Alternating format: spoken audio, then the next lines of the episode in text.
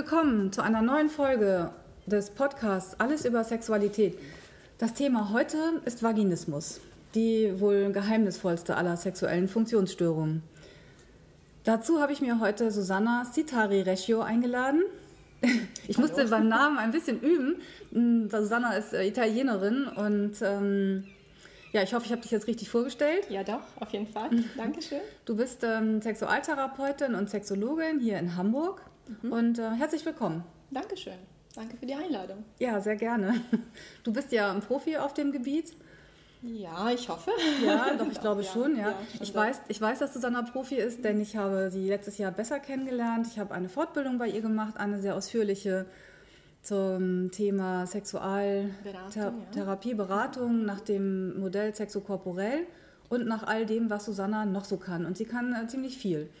Und ja, und ich hatte dich ja auch schon gefragt, so als ich den Text geschrieben habe zum Vaginismus und deswegen finde ich super, dass wir das jetzt hier heute zusammen machen. Mhm. Ich bin gespannt auf deine Fragen. Ja. Schieß los. Ja, das mache ich. Susanna, ähm, Vaginismus, habe ich eben gesagt, ist so eine sehr geheimnisvolle sexuelle Funktionsstörung, weil ähm, ja, die Frau meistens selber völlig überrascht ist, es nicht einordnen kann, wenn ihre Vagina sozusagen dicht macht. Ja. Da gebe ich dir schon recht, das ist wirklich so. Und äh, viele Frauen sind völlig verdutzt, sie wissen nicht, äh, was los ist und sie denken meistens, ähm, sie haben so einen Geburtsfehler sozusagen. In ihrer Scheide ist etwas äh, nicht, äh, hat sich nicht gut entwickelt. Das ist meistens so die, die Erklärung, die sie sich selbst geben, weil sie das nicht verstehen. Mhm, okay. Ja, aber es ist eigentlich praktisch nie der Fall. Man muss natürlich ausschließen, deswegen ist der Gang zum, zum Frauenarzt notwendig. Aber das ist in den meisten Fällen wirklich ausgeschlossen, dass irgendwelche Malformationen so vorhanden sind. Mhm. Und du hast jetzt gerade gesagt, dass sie denken, es wäre ein Geburtsfehler. Das mhm. heißt, es gibt ja den Vaginismus, die primäre Form. Das heißt, die Frauen ähm. haben sozusagen von Anfang an das Problem. Genau, und den stimmt. erworbenen, den sekundären genau, Vaginismus. Genau. Das tritt dann irgendwann auf. Ja, das ist die klassische Definition. Es gibt Frauen, die eben noch nie äh, Geschlechtsverkehr haben konnten. Das ist sozusagen die Hauptproblematik für diese Frauen. Ähm, und das von vornherein. Das heißt, von vornherein war die Scheide zu. Und es gibt aber auch einen sekundären Vaginismus, äh, wenn nach einer Zeit, wo alles gut gelaufen ist und Geschlechtsverkehr möglich war, eben die Scheide sich verschließt und nicht mehr möglich ist. Das tritt meistens äh, im Erwachsenenalter, so etwas später. Mhm, okay. Hier geht es jetzt um den Geschlechtsverkehr. Ähm, was ja auch ein Thema ist, sind zum Beispiel Besuche beim Gynäkologen oder bei einer Gynäkologin, mhm. wo es dann auch nicht möglich ist, eine genau. Untersuchung durchzuführen. Ja. Und es Frauen, bei denen es so stark auch ausgeprägt ist, dass sie keinen Tampon benutzen können. Genau.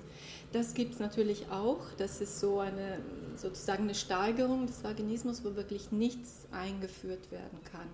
Wie du eben bereits gesagt hast, ähm, kein Tampon, kein Finger und eben auch nicht eine gynäkologische Untersuchung möglich ist. Ja, mhm. Das ist wirklich dann ähm, ein sehr, sehr extremer Fall von äh, Vaginismus bzw. Scheidenkrampf, so wird es auch genannt und so ist auch äh, bekannt. Scheidenkrampf ist auch vielleicht der für unsere Zuhörer auch der äh, anschaulichere genau, Begriff. Genau, ja, Vaginismus klingt so komisch, ja, ein bisschen seltsam als Wort. Ja, stimmt, Vaginismus, ja. aber auch diese typische sexualmedizinische ja. ähm, Benennung. Mhm. Scheidenkrampf sagt ja auch schon so ein bisschen Krampf, ist schon mit drin. Ähm, etwas über die Ursachen, was dahinter steckt. Also wie wir schon eben gesagt haben, die Frauen sind dann und auch die Partner völlig überrascht, können damit nichts anfangen, wissen nicht, was da passiert. Ähm, was genau was genau verkrampft sich denn dann ja. da? Ja, wie das Wort eben schon sagt, Scheidenkrampf. Ähm, Krampf ist ein, äh, also es verkrampft sich die Muskulatur um die Scheide herum. So im ersten Drittel der Scheide ist äh, der sogenannte Beckenboden, so eine Muskelschicht, die wir eigentlich lernen, wenn wir ganz klein sind, zu kontrollieren, beim Wasserlassen zum Beispiel. Genau, ganz kurzer ja. Einwurf. Also wenn ihr jetzt gerne mal euren Beckenboden spüren wollt, dann ja, könnt ihr einfach super. so tun, als würdet ihr ähm, den Urin anhalten genau. und mal richtig zusammenziehen.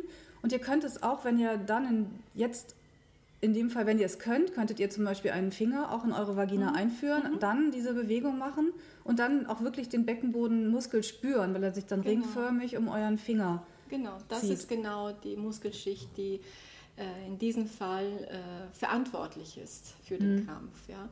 Diese Muskulatur verkrampft sich unwillkürlich. Wenn wir Wasser lassen möchten oder müssen, ne, äh, können wir das bewusst schließen, diesen Muskel, und bewusst öffnen, wenn wir es können. Aber in diesem Fall verkrampft sich so unwillkürlich, ohne dass wir das merken und wollen.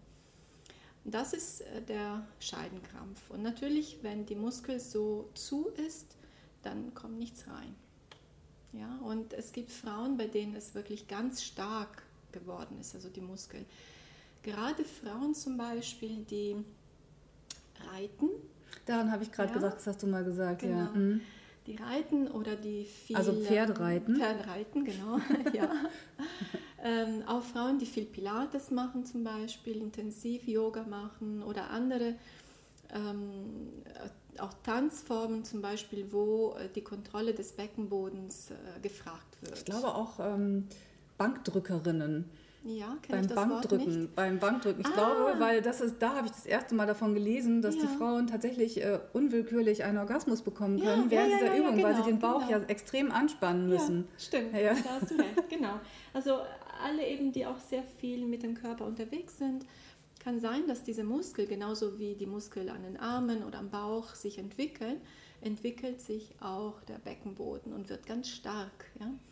Und umso stärker und eben wenn dieser Krampf dann ausgelöst wird, dann ist die Tür zu sozusagen. Ich nenne es mhm. gerne so eine Tür, die zugeht, die untere Tür, Tür geht ja, zu. Ja, ist auch ein anschauliches ja. Bild, ja.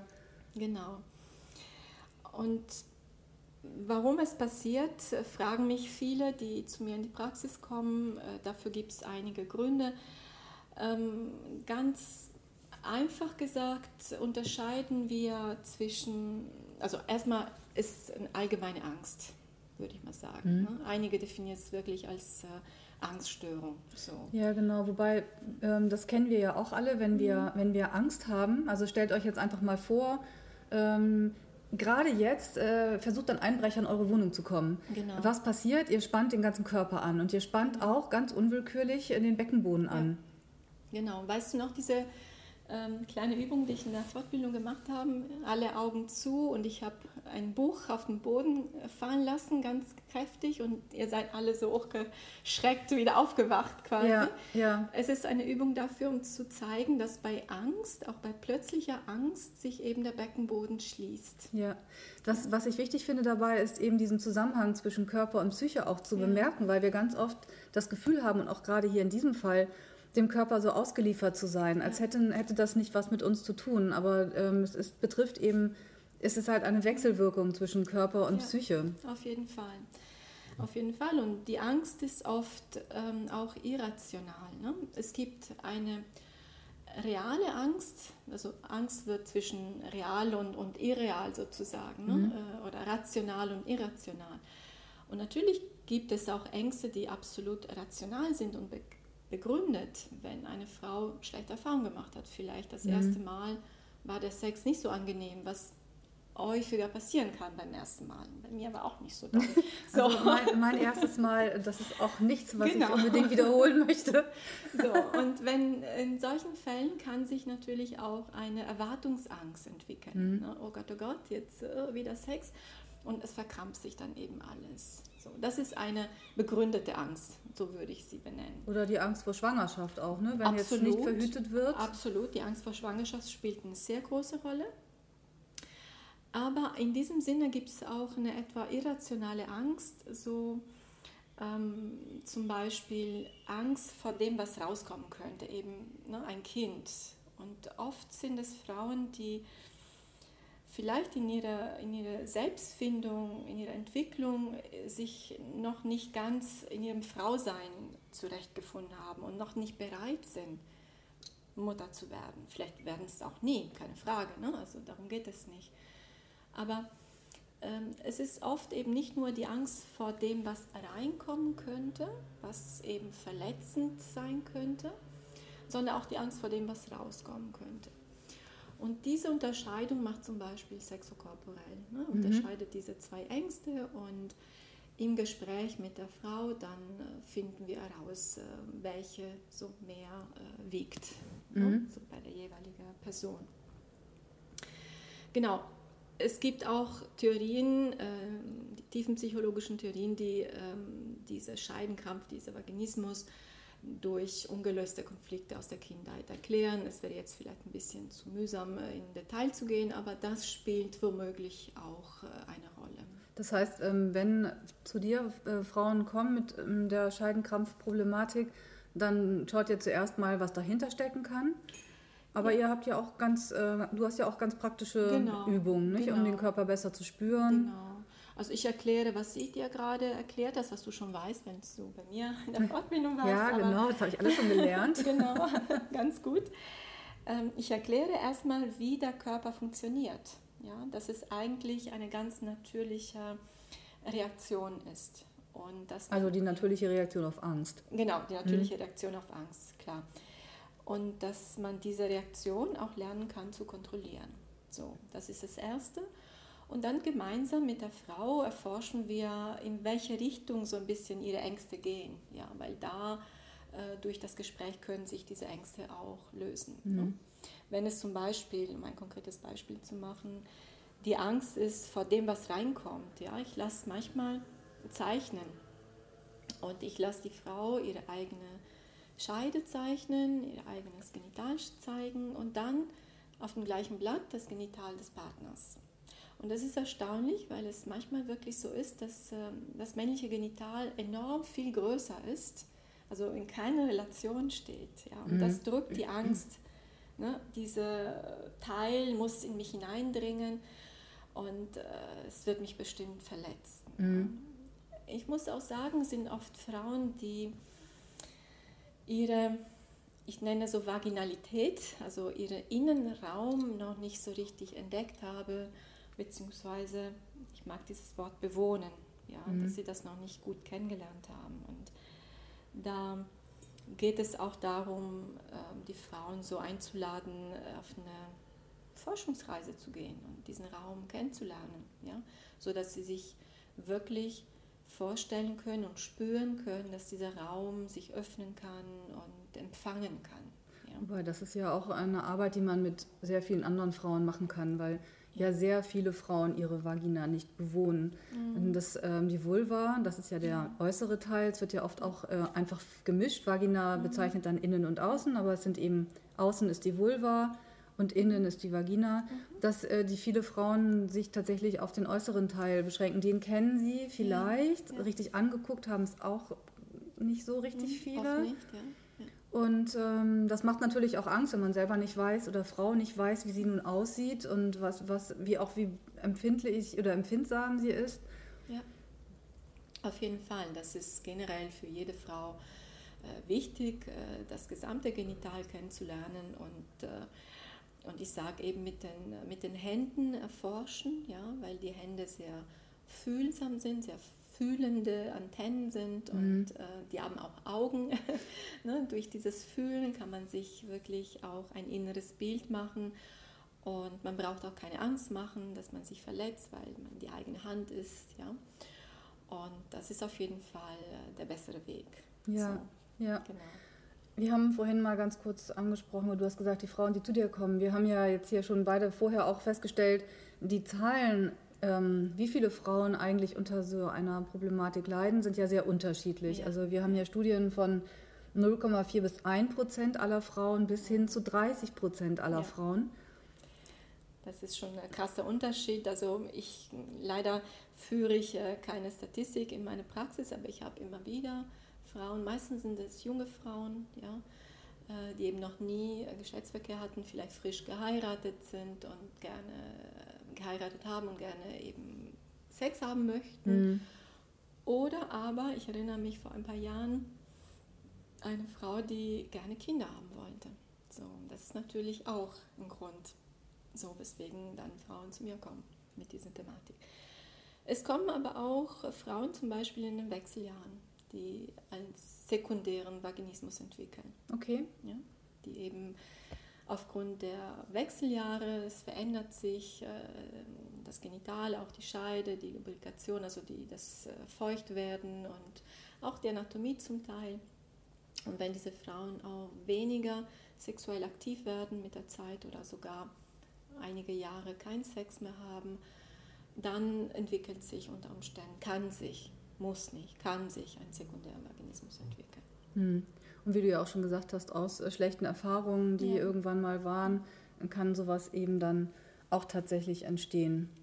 Ja, genau. Und das ist wichtig auch zu erinnern, dass der Vaginismus, also der Scheidenkrampf, kann sich auch eben ähm, aus, der, aus der Schmerzerfahrung entwickeln. Ja? Dass diese Frauen erstmal Sex gehabt haben, aber eben Schmerzen dabei gehabt haben, was sehr, sehr häufig vorkommt. Und wofür muss ich sagen, viele Frauen sich schämen, das auch sich selbst einzugestehen, geschweige denn dem Partner oder dem Arzt. Aber aus diesen wiederholten Schmerzerfahrungen sagt irgendwann der Körper, stopp, hm. ich will nicht mehr. So, und dann macht es richtig zu. Ja. ja. Ich glaube auch, dass daher diese sehr unterschiedlichen Zahlen kommen. Denn, ja. Denn ich denke, dass das oft auch verwechselt wird. Also es ist ja auch schwierig bei solchen Untersuchungen, auch wenn man, gerade wenn man Menschen selber befragt, ähm, da müsste man vorher schon ganz genau definieren, was das ist. Und von außen kann man das immer leicht mal sagen, aber wenn man in der Situation steckt, ist es ganz schwer, das tatsächlich zu sagen. Und es kann ja auch sein, dass es tatsächlich, ich sage mal, nur Schmerzen beim Geschlechtsverkehr sind und der ist deswegen unmöglich, aber eigentlich gar kein Scheidenkrampf besteht. Ja, was genau. natürlich die Sache am Ende auch nicht besser macht. Also es ist dann auf jeden Fall genau. trotzdem genau. nicht möglich. Es macht es nicht besser, aber es, es bedarf eine andere oder eine unterschiedliche Herangehensweise, auch therapeutisch und auch ärztlich, weil wenn äh, akute oder chronische Schmerzen vorhanden sind, dann muss man auch immer eine ähm, äh, Untersuchung beim Frauenarzt haben, sodass äh, auf beiden Fronten sozusagen gearbeitet wird oder bekämpft wird. Ich mag beide Worte nicht, aber gut, mir fällt kein besseres ein im Moment. Ja. Ich wollte noch etwas ähm, so Interessantes zu, zu den Theorien jetzt, äh, weswegen sowas passiert. Ja, und, schieß los. Genau. ähm, also alle Frauen, die ich bisher behandelt habe mit äh, Vaginismus, Mm, hatten ein Problem, Grenzen zu setzen. Es sind oft Frauen, die sehr harmoniebedürftig sind, die äh, ihre, ihre Wünsche, ihre Bedürfnisse nicht durchsetzen können, wollen. Und, und dann reagiert der und Körper. Dann reagiert der Körper. Es mhm. ist eben die letzte Tür, die wir zumachen können. Ja? Meistens sind es auch Frauen, deren Mütter, oft leider so, ihren Raum nicht respektiert haben. Als ähm, Erwachsene oder, oder wie sagt man, ähm, in der Pubertät, in der Adoleszenz, so diese junge Frau, die zunehmend ihren Raum bräuchte oder gebraucht hätte, wird von der Mutter nicht respektiert. Und es sind Mütter, die sich wie die beste Freundinnen verhalten gegenüber der Tochter, die ihre Geheimnisse erfahren möchte, die wissen will, ob sie schon Sex gehabt hat, und so weiter und so fort. Also eine Grenzüberschreitung seitens der Mutter mhm. und gleichzeitig eine, ja, schwierige Grenzsetzung von Seiten der Frau selbst, dass die Frau eben ihre Grenzen nicht deutlich zeigen kann. Das heißt, die, sie kann sie nicht nur nicht zeigen, sondern sie weiß sie letztendlich ja auch gar nicht genau. selber. Sie weiß gar nicht, also das, ich denke, es ist auch ja. ein Problem ganz oft, dass dass äh, ja, junge Menschen oder ja, später auch dann nicht mehr wissen, was sind, was sind meine Grenzen, ja. sie gar nicht spüren. Ja. Und dann eben auch wieder, was ich eben sagte, mit dem Zusammenspiel Körper-Psyche mhm. und der Körper dann der reagiert. Körper dann, genau. Und Wenn, wie gesagt, dann kommt es dazu, dass die Frauen denken, ups, ich habe damit gar nichts zu tun, es ja. gehört nicht zu mir. Genau. Und es ist interessant, wenn, wenn wir an dieses Thema rankommen, dann, dann äh, werden die Augen ganz groß und die Ohren auch, ja, weil plötzlich wirklich in Resonanz kommt. Also plötzlich merken, ja, da ist was dran. Ja. Das steht aber jetzt ja auch im Widerspruch zu dem, was oft als Therapie vorgeschlagen wird, wenn man das mal googelt. Also wir nehmen jetzt eine Frau, die mhm. hat das Problem und googelt das und dann findet sie äh, operative Methoden. Ja. Da wird dann gar nicht geguckt, was dahinter steckt, genau. sondern es geht an Operationen. Dann sollen entscheidende Nerven irgendwie durchtrennt werden, irgendwas wird gemacht. Es hilft natürlich alles nicht wirklich. Nein, also, nein. es hilft auf der, auf der reine körperliche Ebene, aber ich erinnere mich, meine, Leit, meine, meine Lehrtherapeutin damals, als ich ihr die gleiche Frage gestellt habe, sagte sie, wenn du ähm, einen verspannten Nacken hättest, würdest du dir den Nacken schneiden lassen, damit sich entkrampft. So, ich fand das so, das ist ein schönes Beispiel. Ja, so markant, das ist mir ganz klar geworden. So, okay, äh, got it, so, ne, verstanden. Und, und es ist das Gleiche. Das heißt, okay, es lässt sich tatsächlich operativ was machen, aber wenn ich weiterhin Angst habe oder wenn ich weiterhin meine Grenzen nicht setzen kann, dann werde ich andere Wege und Mittel und Wege finden, um keinen Sex zu haben. Also mein Lieblingsbeispiel sind immer Zahnschmerzen. Wenn ich Zahnschmerzen habe, eine Wurzelentzündung, dann ja. kann ich Schmerztabletten nehmen, dann ja. habe ich erstmal vielleicht keine Schmerzen. Aber genau. die Ursache, die bleibt ja bestehen. Das genau. heißt, ich umgehe das Problem eigentlich nur und es wird das sich dann an anderer Stelle Bahn brechen. Genau. Ja. genau. Dann ja, kommt vielleicht eine Lustlosigkeit plötzlich, weil äh, ne, man will eben diese Angst nicht äh, konfrontieren mhm. oder damit beschäftigt sein. Ja, deswegen möchte ich nochmal ganz kurz, ganz klar sagen, keine Operation. Genau, da kann ich das hundertprozentig bestätigen. Also es gibt andere Wege, die angenehmer sind und lustvoller sind auch vor allen Dingen. Ich habe auch gelesen, ähm, da gibt es jetzt äh, eine neue Mode, also vielleicht ist sie gar nicht so neu, aber für mich relativ neu mit Botox. Es ist aber mhm. im Grunde genommen das gleiche in Grün. Es wird etwas mechanisch äh, so entkrampft, aber die Gründe, weswegen es passiert, sind alle noch da. Ja.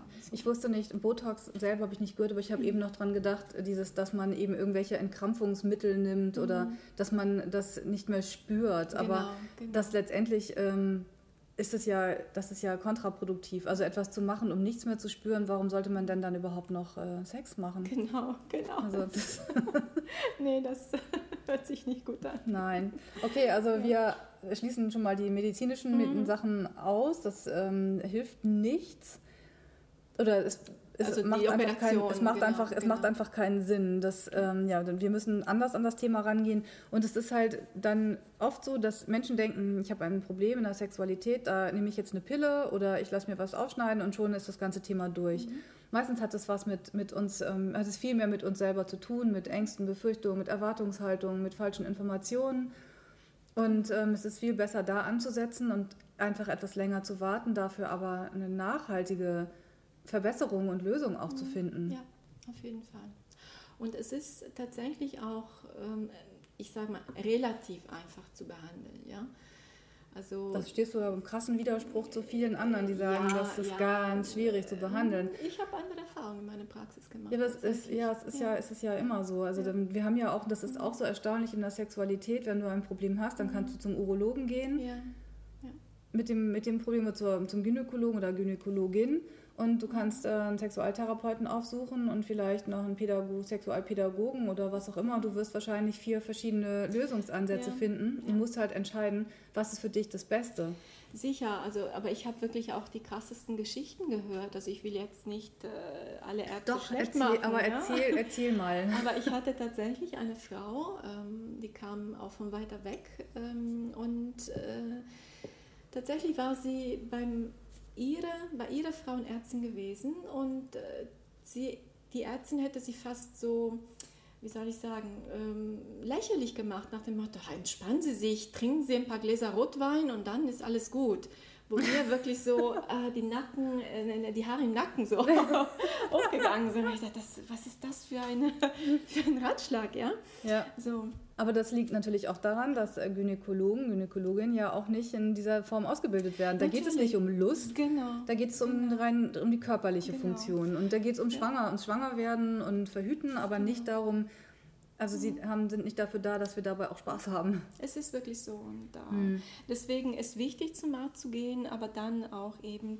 gerne zu einem Sexualberater oder Therapeut, weil äh, sie sind dafür ausgebildet, ne, mit diesen Themen umzugehen. Ja. Genau. Ja, wunderbar. Das ist, äh, wäre jetzt noch meine Schlussfrage. Was raten wir denn den Frauen, die das jetzt hier hören, die ähm, da ein Problem mit einem Scheidenkrampf haben? Also Empfehlung ist auf jeden Fall, sich einen Sexualtherapeuten, Therapeutin, genau, genau. Berater, Beraterin zu suchen. Und gibt es noch was, was du ähm, mitgeben kannst, was, was eine Frau vielleicht auch alleine machen kann?